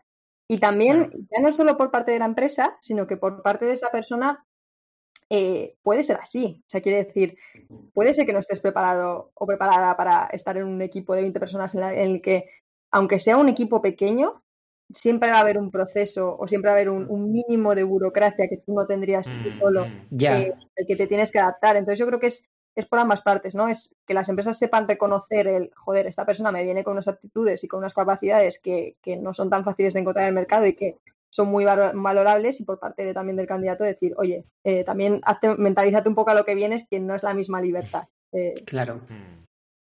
Mm, totalmente. Sí, sí, realmente, a ver, yo pienso que la empleabilidad cuando eres emprendedor No te sé decir, pero creo que en la mayoría de casos baja y no sube. Precisamente por eso, ¿eh? porque cuesta el encaje. Y como bien decías tú, un proceso de selección es una bidirección, es decir, no te sirve, no te hacen ningún favor si te fichan y tú no vas a estar a gusto ahí, porque al final eh, te vas a sentir mal, vas a estar perdiendo oportunidades, etcétera, ¿no? Pero vaya, es muy interesante la pregunta de Al, sí, sí. Porque tenéis emprendedores que busquen trabajo, ¿esto os lo habéis encontrado? Perfil emprendedor que dice, quiero pasar a empresa otra vez. Sí, y muchas veces acaban en, startups que están intentando crecer, ¿sabes? Si han tenido esa experiencia de pues yo te ayudo porque yo lo he vivido. Entonces, eh, es, buscar emprendedores y tales, son empresas que, están en ese paso y que dicen, necesito a alguien que se haya visto en mm. esta o que, tenga esa, esa cosilla. Mm. Sí, sí. Eh, a ver, te pregunto alguna cosita más. Em, ¿Crees que las empresas españolas se promueve o promueven estas empresas que los empleados tengan un, side gig, que tengan otras fuentes de ingresos, otros proyectos, como llamamos en emprendeduría los side projects, pues parecido, pero con un trabajito extra que puedas llegar a generar. Y claro, ¿qué pueden hacer esos empleados si lo tienen para ponerlo en las condiciones de contratación? Imagínate que tienes ya un blog que te ocupa, pues yo qué sé, dos horitas de trabajo eh, en tu jornada y quieres trabajar para una empresa, pero tener siempre ese espacio. ¿Esto os lo encontráis y cómo lo gestionáis? Eh, a la pregunta de si se promueven las empresas, no. Así, de, simple. Em, es verdad que el mundo técnico tiene un poco la ventaja, lo, que decía antes. a ver, cuando tú compites con salarios tan, tan altos, lo único que puedes hacer para convencer a un candidato son condiciones. Es que le, le mm. unas condiciones, una flexibilidad, unos perks ¿no? de, de, comodidad que, acceda, ¿no? Y una de esas cosas, pues puede ser esto, puede ser tiempo para desarrollar un side project y yo creo que los programadores son privilegiados en ese sentido de pueden pedirlo, pueden exigirlo, ¿no? Como están tan demandados, es como tienes esa ventaja de, poder hacerlo. Em, es algo muy americano lo de tener tiempo para desarrollar eh, proyectos y tal, y quizá no se ve tanto en España. O sea, yo creo que ahí todavía no hemos llegado aunque eh, sí que hay algunas empresas que se empieza a ver. O sea, eh, Eventbrite, por ejemplo, eh, creo, creo, igual me estoy lanzando el triple, pero creo que tiene un día al mes o algo así para, desarrollar proyectos. Techstars también estaba desarrollando algo parecido. Mm. Em, sí que es verdad que hay otra, por ejemplo, nosotros en Manfred lo que tenemos es, estamos intentando empezar a meterlo del 20%, ¿no? De, tienes un 20% para desarrollar proyectos, en este caso, que sí que tienen que ver con la empresa, pero no directamente con tu trabajo del día a día, sino que se te ocurre una idea y, oye, pues voy a montar este mini site o voy a hacer esto. Eh, entonces, bueno, creo que estamos muy atrasados y que no, estamos ahí todavía. Es que esto, mira, te pongo el ejemplo de mi carrera propiamente. Seguro que mucha mm. gente se ha encontrado así. Si a mí en Mediaset me hubieran dado cancha para, para empezar a experimentar en el entorno del crowdfunding, imagínate de ahí lo que podía salir. Mm. Empresas, publicitariamente que podían hacer crecer proyectos. Son tendencias que se han ido viendo a lo largo de los años, estos 10 años, que han estado patentes. Y podrían haberlo aprovechado ellos como empresa diciendo, oye, démosle un poco de cancha y que desarrolle una plataforma dentro y a ver qué ocurre. Pero no se hace, es lo que tú dices. Se ve como algo malo, negativo, en plan, no, no, no, céntrate en tu trabajo, tú ven aquí, haz las horas y curra. Entonces, bueno, pues no sé yo hasta qué punto. Hmm es súper ventajoso porque al final va, va, a traer beneficios a la empresa, sea porque tú estés creando tu marca personal haciendo un blog, sea porque estés desarrollando que algo o aprendiendo algo que luego sea aplicable a la empresa. Pero sabes mm. cosa que estamos en un ritmo de saca las cosas, no nos da la vida, el tiempo, no sé qué, que no te paras a, eso. Eh, y lo dicho, ojalá. Que de hecho, yo se lo agradezco a Mediaset porque sin esa decisión que tomaron no estaríamos aquí reunidos. Porque no hubiera conocido a Alberto, no hubiera montado Project, no, ¿sabes? O sea, no. hubiera cambiado mi realidad. Ahora sería otra cosa. O sea, ¿le debes todo a Mediaset? Todo, todo. todo. Tu alma. Gracias. Tu alma. ¿Cómo se llama el este Mediaset? ¿El italiano? Eh. Eh, no, no, el italiano. de quién hablas. No sé de quién hablas. A colación de lo que hablábamos, me lo comentabas tú, Roberto, creo, ¿no? Que Shopify uh, quiere que todos sus empleados tengan una tienda ellos mismos. A, ellos les beneficia porque son tenderos ellos mismos, de alguna manera, ¿no? A vender mierdas, ¿no? Claro, sí, no, pero ¿cómo? los problemas que luego se encuentran sus clientes. Claro, bueno, de hecho es que el fundador de, Shopify, Toby, todavía él creó, o sea, surge porque él monta una tienda de, eh, y esa tienda sigue abierta a día de hoy. Y, sí, y, todos sus empleados, muchos de ellos, que se llama, se llama la tienda de Toby, ¿no? Es la tienda de Toby, seguro.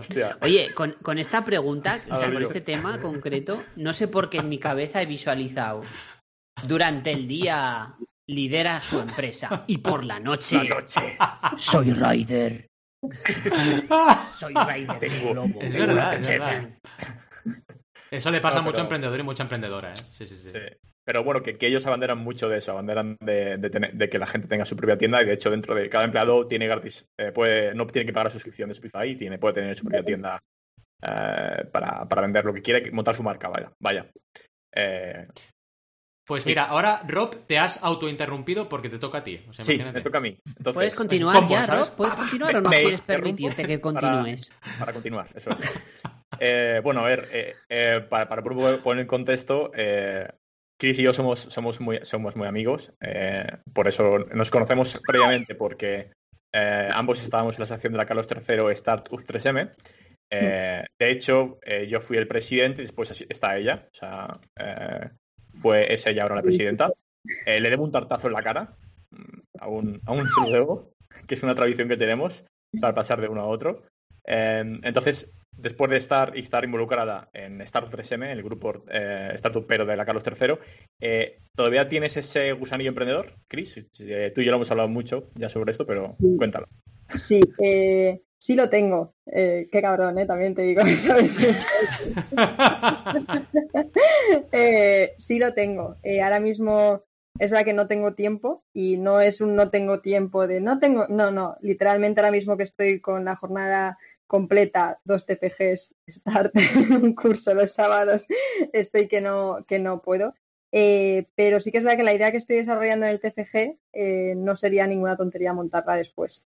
Eh, es algo que tengo ahí. Sí que es verdad que lo que tiene esa idea es que es mm, lo más complicado es la parte técnica, justo. Entonces, bueno, eh, veremos a ver si soy capaz de encontrar a alguien que se haga un llamamiento por si esto alguna vez lo escucha alguien eh, que, esté buscando un proyecto. no, pero bueno, simplemente la pregunta para, dejarla más clara es si todavía tienes esa espina, que no significa que tengas que hacerlo ya ni mucho menos y a lo mejor nunca lo haces o... Simplemente. Montate una empresa de recruiting. Me mata David. David está por audiencia antes. Un spin-off. Eh, nada, siempre he pensado que sí. Eh, mi padre dice que cuando él se jubile va a montar algo conmigo, que no puede dejar de hacer cosas. qué bueno, qué bueno. Ah, pues. Está guay, está guay. El señor Miquel, puto amo. Oye, yo tenía una pregunta ahora, pero me la voy a pasar por el forro. ¿O quería decir algo ah, ¿no, Roberto? No. No, realmente lo, está comentando. Era, era claro si tenía algún side project eh, por ahí suelto, pero, vamos, ya, lo ha dicho, lo ha dicho. El TFG este va a convertirse en la nueva Shopify, Spotify. O lo que sea. o lo que sea. Shopify, algo que cabe en venga, decir nombres random, venga. Focafy, Focafy. Focafy. Focafy tiene, tiene, suena bien, ¿eh? Focafy. Focafy, sí, sí.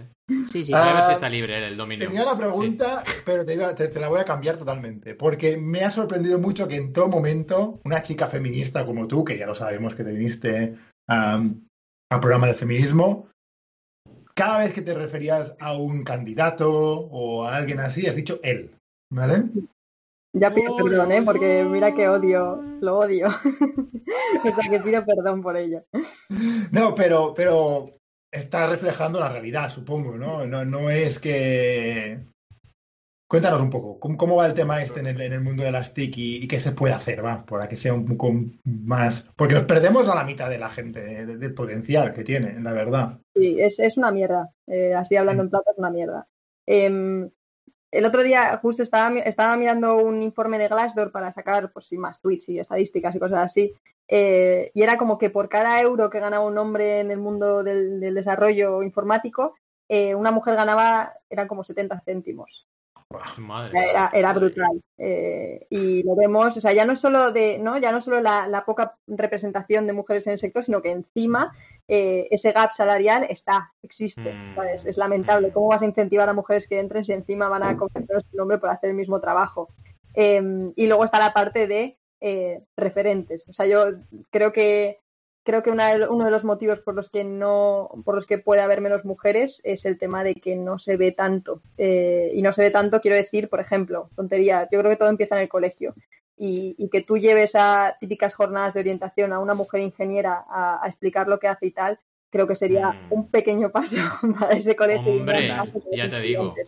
Em, es, es lamentable y además creo que desde las empresas también se pueden hacer cosas, quiero decir. O sea, yo una vez me encontré eh, haciendo una oferta, no me acuerdo ahora mismo de, qué empresa, ¿no? Pero, pero una foto del equipo, siempre pedimos fotos del equipo pues porque se ponga cara a la gente con la que vas a trabajar, un poco el ambiente que mm. llevan y tal. Y era un equipo como de... Es que me acuerdo que me puse a contarlos porque dije, no puede ser. 33 hmm. tíos, 33 o algo así, una foto todos juntos y digo, pero o sea, ¿en qué momento una tía va a ver esta foto y va a querer aplicar, ¿sabes? Eh, eh, claro, es que no, no, no. no ¿Qué tipo de ganas le estás dando de, pasar a formar parte de un equipo que tenga un sesgo o lo que sea como para que no forme mm. parte de su equipo? O sea, en general creo que, está mal la situación y que es verdad que creo que no va a ser un cambio de la noche a la mañana, eh, que va a ser gradual, pero es que lo peor es que también di una, una charla en diciembre o algo así y lo peor era como que en los, en los últimos 15 años no te creas que había mejorado mucho la cosa, ¿eh? estaba más o menos igual el porcentaje. Y dices, algo hay que hacer, o sea, ojalá. Yo, yo, creo Estoy 100% de acuerdo contigo. Que, puede estar eh, muy parecido un poco con lo que hablamos con, en el episodio de Bernat, de Eurafoods, un poco de comunicar, informar, informar, informar, comunicar, hablar mucho sobre mm. esto. ¿no? Ahí eh, la información es poder. Eh, mm. Em, yo creo que es necesario hablar mucho sobre eso. Y, em, hmm. y, por otra parte, incluso para llevarlo un poco más allá, creo que no sé si pasará en España, ¿eh? ¿no? Pero ya no solo eh, eh, hombre-mujer, sino además diversidad cultural. Hmm. Creo que a lo mejor puede ser también que hay un problemilla ahí, ¿no? De que falte.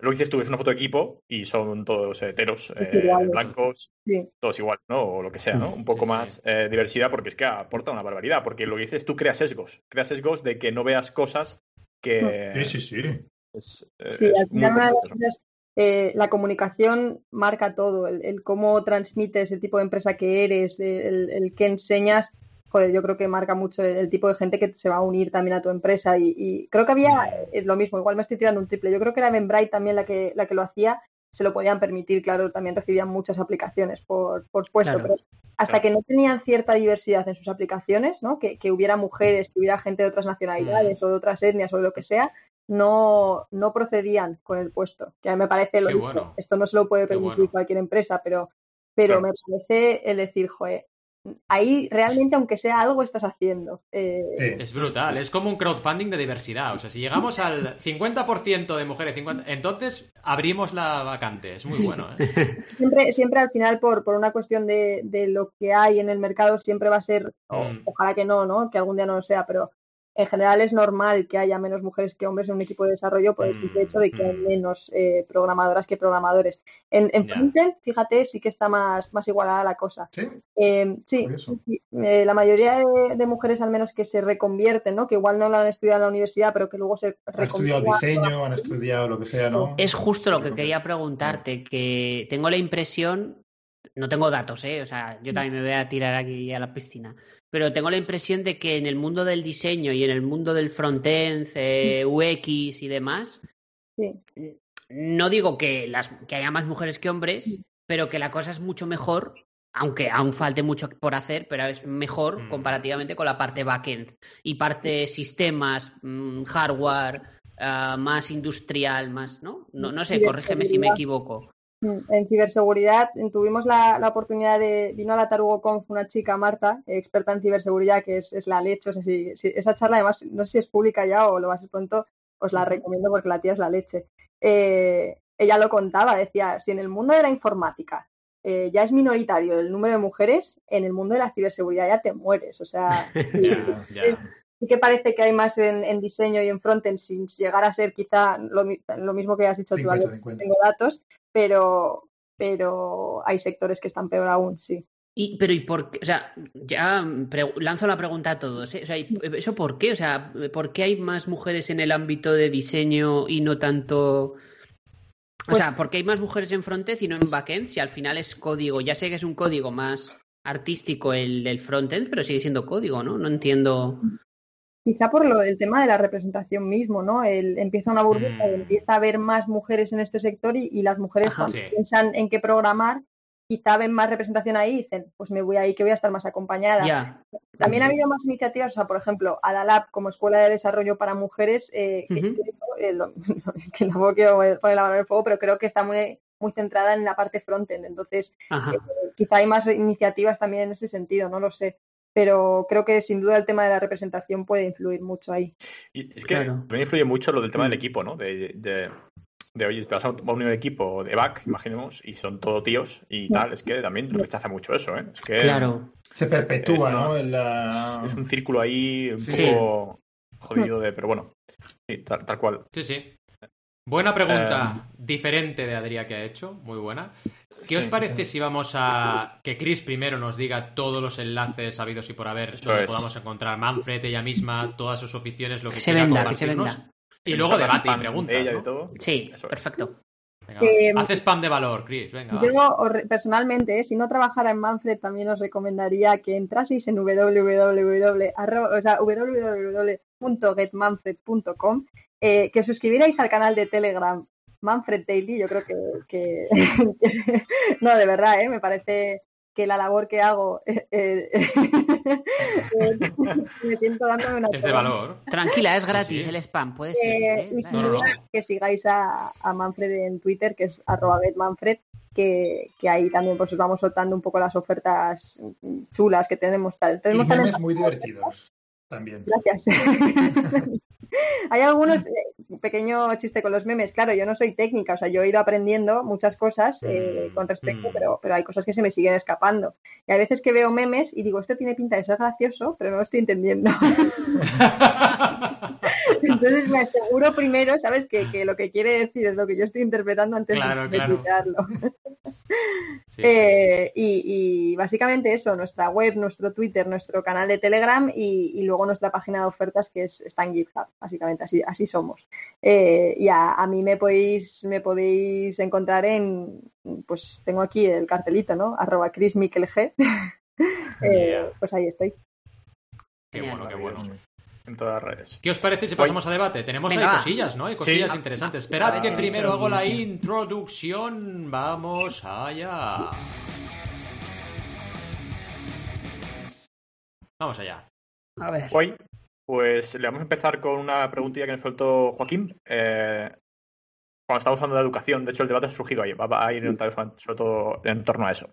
Joaquín nos decía eh, una cosa, eh, vosotros sois producto del sistema no se os ve mal y si falta un poco de exigencia y eso es más problema de nosotros.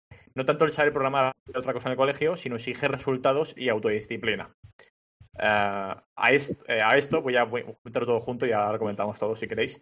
Eh, decía, falta exigencia y solo exigencia. El problema es que se pide lo mismo a todos los alumnos y no a quien más resultados puede conseguir. No, no hay atención individualizada.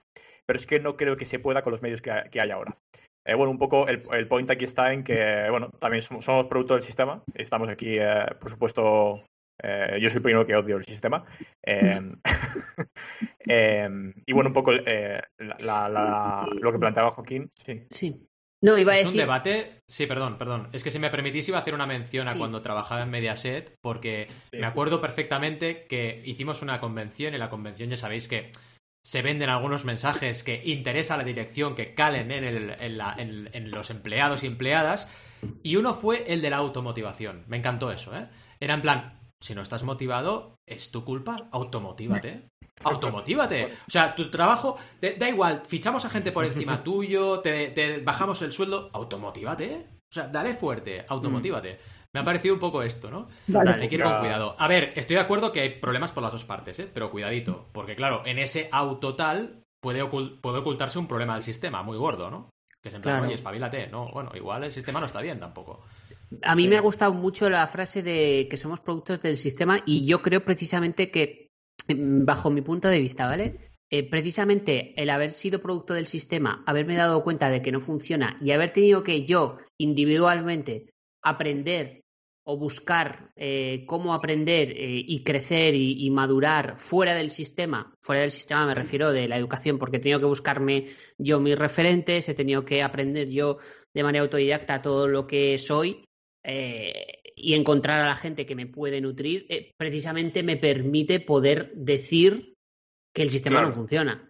Justo, y, yo quería hacer un apunte sobre lo que acabas de decir. Nosotros, y creo que todos los que estamos aquí, seremos un cierto privilegiados de que hemos sido eh, capaces de hacer eso. Pero el, point aquí está no en nosotros, sino en la gente que se queda fuera del sistema y que no quiere estudiar, que se tira por otros caminos que perdido. o sea, esa gente que, que, no es capaz de enfrentarse a esa mierda de sistema, porque es una mierda de sistema, mm. la, motivación no existe. Y es que estamos lo mismo, no puedes decirle a la gente automotívate, tócate los cojones. O sea, eh, véndemelo. O sea, no. que yo entiendo de aquí, la, aportación, la aportación que, que podemos aprender de este debate es que eh, sí que es cierto que uno tiene que tener cierta actitud. O sea, no solo es eh, aptitudes, son actitudes, ¿no? Que yo me acuerdo, por ejemplo, en, empresa también, encontrarte gente que ante este escenario poco motivante, pues se apalancaba y no hacía absolutamente nada. Claro, tampoco es eso, ¿no? Tienes que ser un poco retador con tu propia situación, aunque sea complicada. Es un equilibrio al final, como todo en esta vida, vaya. Sí, eh, yo lo, lo, que quiero hablar un poco, tenemos, creo que en España tenemos un ratio de fracaso escolar súper alto pues un poco está relacionado con eso, ¿no? O sea, ¿qué cojones hacemos? Eh, yo es que este tema me entiendo muchísimo. Me enfado. Eh, calma, calma. evidentemente nosotros, pues sí, eh, guay. por supuesto que soy, el, que soy el primero que creo que la gente tiene que retarse y tal, pero es que tal, vez hay que comunicar ese mensaje para que la gente madure de cierta manera. es que es muy difícil también, porque estoy diciendo esto como si fuese sencillo. Es complicado, ¿no? Pero ¿qué, hago hay que hacer? O sea, no se puede dejar el sistema como está. Yo, yo una cosa que he aprendido, a ver si Adrián está de acuerdo conmigo, una cosa que he aprendido como padre es que em, cuando estás absorbiendo, cuando eres esponjita, ¿no? Cuando absorbes todo toda tu realidad, eh, quien te da ese nutriente, ¿no? Para que tú absorbas, es muy responsable de cómo tú te desarrolles, mucho más de lo que nos pensamos. Es decir, si tú lanzas mensajes negativos, puedes llegar a, realmente configurar un, carácter distinto. Y esto es muy fuerte y creo que no somos suficientemente conscientes de ello. Y el sistema educativo al final está haciendo eso. Si metes, si, si, si metes allí un sistema educativo que, tiene déficits muy, muy serios en ciertos temas, la gente va, va a chupar del bote de eso. Y luego, claro, no le pidas autorresolución y motivación y hablar en público si no ha hablado en público en su vida. Es que es normal que luego nos encontremos con problemas, ¿no? Yo lo veo así también. totalmente de acuerdo. Tal cual. Sí, de hecho aquí eh, tenía acá, la mencionado Alberto y ha dicho, pero si no hubieras investigado fuera y todo te lo hubiera dado el sistema, serías tan curioso de resolutivo. Eh, claro, ahí está la duda de si el sistema fuera de putísima madre, a lo mejor hubiera sido suficiente. Nunca lo sabremos. No, no, porque entonces no sería un buen sistema. O sea, a mi parecer, la idea sería que. Eh, que te despierten esa gana. O sea, no quita que. Claro. Exacto. Que te despierte eso y que o sea, por supuesto, eh, las cosas duras en la vida te hacen eh, crecer antes, ¿no? O te hacen darte cuenta, pero es que, claro, hay mucho tipo de personas, depende de la personalidad, depende tantos factores, mm. pero claro. Eh, también de... sí, no, iba a decir que también depende mucho de tus padres, ¿eh? O sea, yo creo que tanto. 100% de acuerdo. O sea, 100% de acuerdo. A ti te puede enseñar en el colegio de putísima madre o muy mal, pero luego si tus padres, eh, la otra, el 50, el otro 50% o 60 o lo que sea, que no sé cuántos, que no soy padre, no sé cuál es el porcentaje, pero si lo que decía Valentía hace un momento, ¿no? Si tus padres no te están fomentando esa curiosidad, esa investigación, esa actitud, pues hombre. Eh, Arán el otro día soltó una, una resta, tío. Una resta. Le dijeron seis cosas, quitaron una y dijeron, ¿cuántas hay? Dijo cinco. O sea, alucinante. Y tiene, no tiene tres años todavía. ¿Pero por qué? Porque estamos todo el día con estas historias, ¿sabes? Ahora jugamos con los números y claro, si lo haces, pues obtienes resultados. Por eso, tal vez es importante el tema de referentes, ¿no? Eh, familiares, eh, personales, a lo mejor es un poco eso también lo que hace, que afecta bastante. Mm. ¿Qué, opinas, Chris? Que estamos aquí. Sí, Chris, ¿qué opinas? la verdad es que cuando, cuando estabais mencionando, a mí lo que más me venía a la cabeza, más de mi etapa escolar, era de la etapa universitaria. tanto. ya está. Ha dicho que no hace tanto, que no hace tanto, ya está. La etapa universitaria en la que, en la que ahora mismo estoy, la etapa escolar que dejé hace, como quien dice, dos meses. Eh, no, pero sí que es verdad que, que al final en lo que participábamos Roberto y yo, que es la Asociación de Emprendimiento, pero al final es un grupo de gente que, se le queda corto, ¿no? Lo que das en clase, entonces, pues, más allá de eso, quieres aprender y quieres hacer cosas. Entonces, eh, yo creo que, a mí es lo que más me ha abierto los ojos o lo que más yo he vivido en este sentido, ¿no? En el decir, joder, lo que me están enseñando en la universidad, que esa curiosidad probablemente se me despertase en el colegio, ¿no? Pues mm. por lo que sea. Eh, yo siempre he dicho que a mí el mundo del emprendimiento me ha llamado porque una profesora en primero de bachillerato decidió mencionármelo y contármelo, ¿sabes? Pero mm. es lo que dices, te despierta esa curiosidad de sigue tú investigando, ¿sabes? Y, mm. y, yo creo que al final es también el aprender haciendo, que, que, es un topicazo, pero es que es verdad, o sea, lo que yo he aprendido en esa asociación de emprendimiento que, que, ahora me ha servido cuando yo entré a Manfred, no sabéis cuánto, y son cosas que en la universidad no me enseñaron. O sea, si yo no hubiera estado ahí y me hubiera unido a Manfred el primer día, yo habría salido llorando, no porque Manfred te castiguen, sino porque es como la, la, la autonomía que yo tenía para hacer el trabajo, mm. no la habría tenido si no hubiera adquirido las, las herramientas que había adquirido en, en esta asociación. O sea, eh, es, es, también el tema del pragmatismo, de que, que bueno, más que el pragmatismo, no sé si es bueno, la que, no, que haya parte práctica en la universidad, ¿no? Que, que, o, en el colegio, quiero decir que hagas cosas aparte de, de la teoría, que las apliques, que, que, te den herramientas del día a día que se usan o, o, que te van a servir para lo que se va a usar. Eh, es que es... Fundamental, si me permites, Chris, fundamental que te enseñen a fallar, que te enseñen a pegártela, a fracasar y luego resolverlo. Súper importante. Si tú lo piensas, fíjate en un examen. Un examen te está diciendo, hay una pregunta, una respuesta correcta y las demás son incorrectas. Y punto. Es, es fatal eso. Es fatal. porque la vida no es así. No, no acuerdo. Que va, que va. Es, es, es, el aprender a ser consecuente con, con, lo que haces, ¿no? De, oye, si lo has hecho mal, lo has hecho mal y tampoco vamos a, a maquillarlo, ¿no? Eh, lo has cagado, lo has cagado. No pasa nada, pero lo has mm. cagado, en plan, admítelo. Y a partir de ahí, no te hundas, coge eso y, y evoluciona, ¿no? Eh, yo la primera semana en Manfred eh, la cagué mucho. es verdad. Y me apuré muchísimo porque, claro, la primera semana, para que os hagáis una idea, me estaban enseñando a programar el mensaje que se hace con un JSON, mm. básicamente.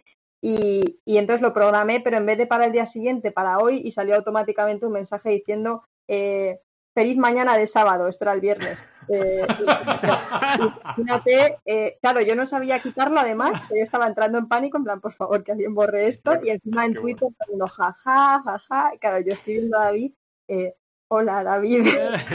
Panic attack. Hombre, la respuesta, la respuesta era muy rápida, ¿eh? A los que habéis pillado el DeLorean, ¿sabes? O sea, a los que habéis pillado el DeLorean y habéis ido al sábado, pues feliz, ya pues está, ¿no? Pero, en alguna parte del mundo debería ser sábado ya, cuando lo También, también, muy cierto. Y, y, lo que iba a concluir es que ahí, eh, o sea, su respuesta y la respuesta del equipo cada vez que, que le hemos cagado, igual que se hace en estados de 3M, es, oye, eh, has cagado, no pasa nada, ahora vamos a arreglarlo, pero no pasa nada, ¿sabes? Que el que no hace cosas no se equivoca. Eso está claro. Muy cierto, Ay, tenemos que agradecer a Cipitri que ha renovado su suscripción. Muchas gracias, Cipitri, que estás ahí súper a tope y nos animas un montonazo. Y también algunas menciones últimas de, de Bloginia, eh, comentando o poniendo en valor el profesorado de infantil. Que claro, es que es súper importante. Lo, lo, los profes que están con. y las profes que están con los más peques, ¿no? Porque ahí es donde se nutre un poco el cerebrito para empezar sí, a hacer justo, sus historias. Decía, en verdad creo que el sistema debería fomentar la investigación, la investigación supervisada, porque si con siete años investigas sí. por tu cuenta, puedes dar buena información de mierda. Totalmente. Y oye, oye, oye, hay, hay, tenemos aquí a alguien que en realidad es el jefe de todo esto, que yo no diré quién es, pero que nos está diciendo que nos queda poco tiempo. O sea, hay una persona que está moviendo los hilos en la sombra, ¿eh? que lo controla todo, pero no diremos quién es hasta dentro de cinco episodios. Sí, ¿y sabes, ¿y sabes quién es? Es. Eh, mierda, se me olvida cómo ¿Quién? se dice. Donde. Hostia, va a, sonar, va a sonar como el culo esto. ¿eh? Donde se almacena la orina, el órgano donde se almacena la orina. la bufeta, la bufeta es el La vejiga, la vejiga, ¿no? La, la vejiga. La bufeta. Ese, es, ese es el. Ay, Dios, es el jefe. de verdad. En fin, bueno, mil, mil gracias, Chris, de verdad, por tu tiempo, por tu genialidad, por todo el contenido que has compartido y el valor que nos has aportado un montonazo. Esta es tu casa, así que vuelves cuando quieras. Tenemos pendiente un No Sin Feminismo, cuidado. Eso es. Tenemos que hacer una segunda parte que está ahí pendiente en el limbo, pero la tenemos que hacer porque fue muy chulo. Y nada, para lo que necesites, aquí estaremos. Nosotros y nuestra comunidad, humilde o comunidad, que aquí estamos.